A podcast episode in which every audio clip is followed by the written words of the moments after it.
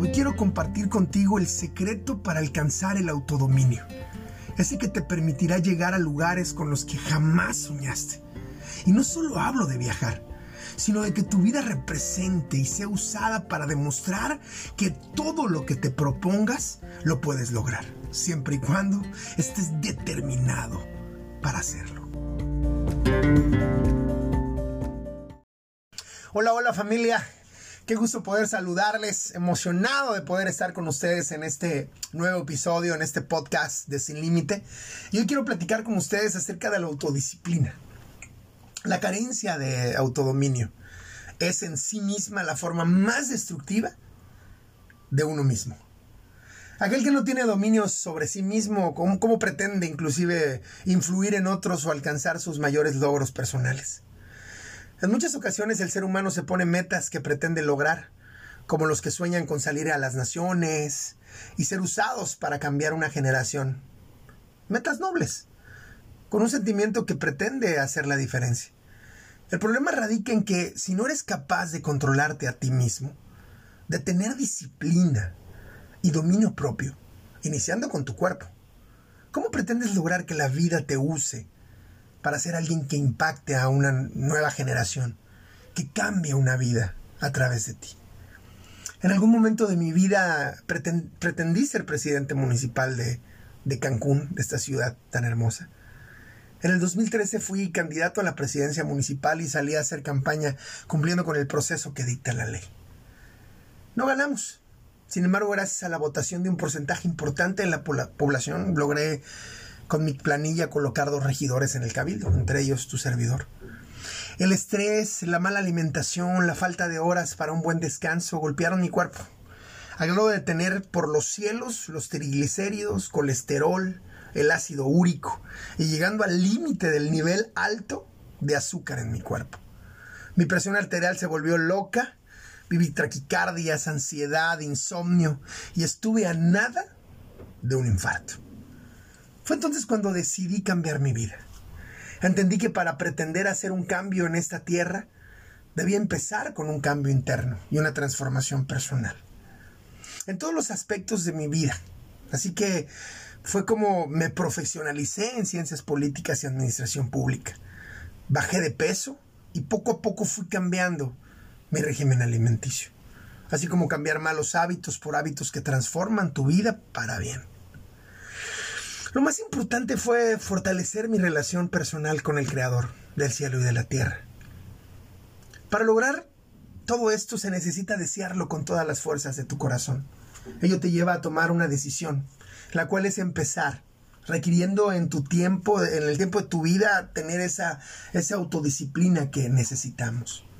O quiero compartir contigo el secreto para alcanzar el autodominio ese que te permitirá llegar a lugares con los que jamás soñaste. Y no solo hablo de viajar, sino de que tu vida represente y sea usada para demostrar que todo lo que te propongas lo puedes lograr, siempre y cuando estés determinado para hacerlo.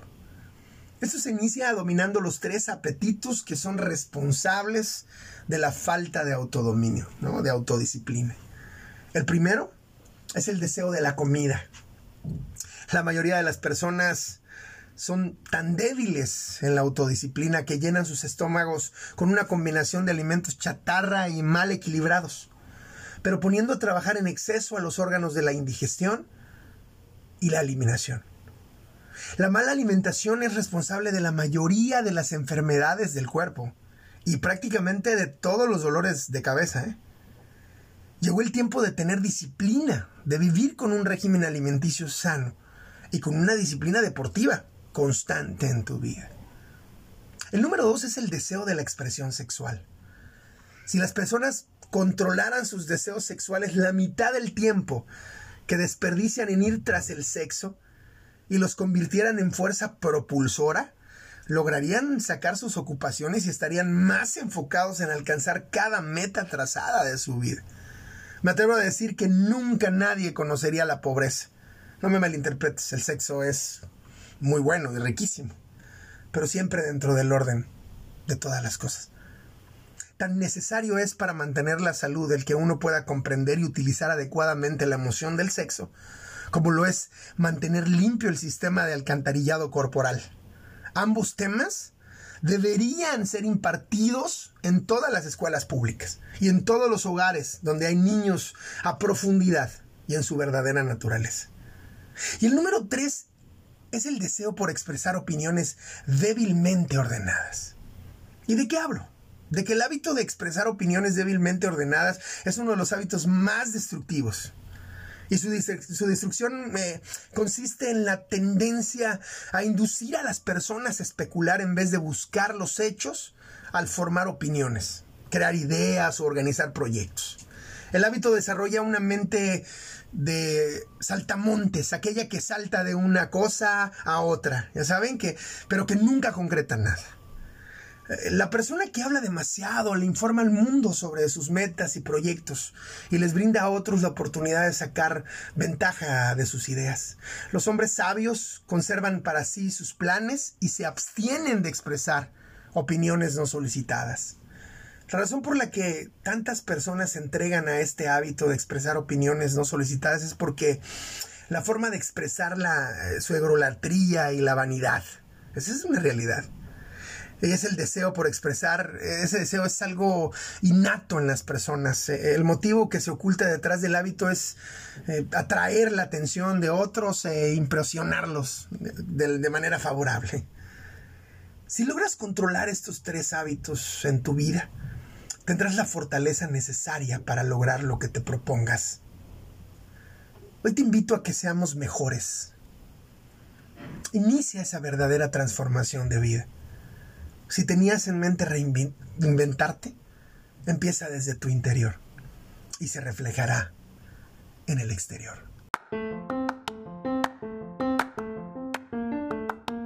Espero que este podcast haya logrado tocar tu mente y tu corazón Escríbeme y platícame qué piensas. Espero tus comentarios. Mi correo es alex-luna-17 hotmail.com. En Instagram y Facebook me encuentras como Alejandro Luna López. Recuerda que los límites están en tu mente. Pronto volveremos a estar juntos. Esto es Sin Límites.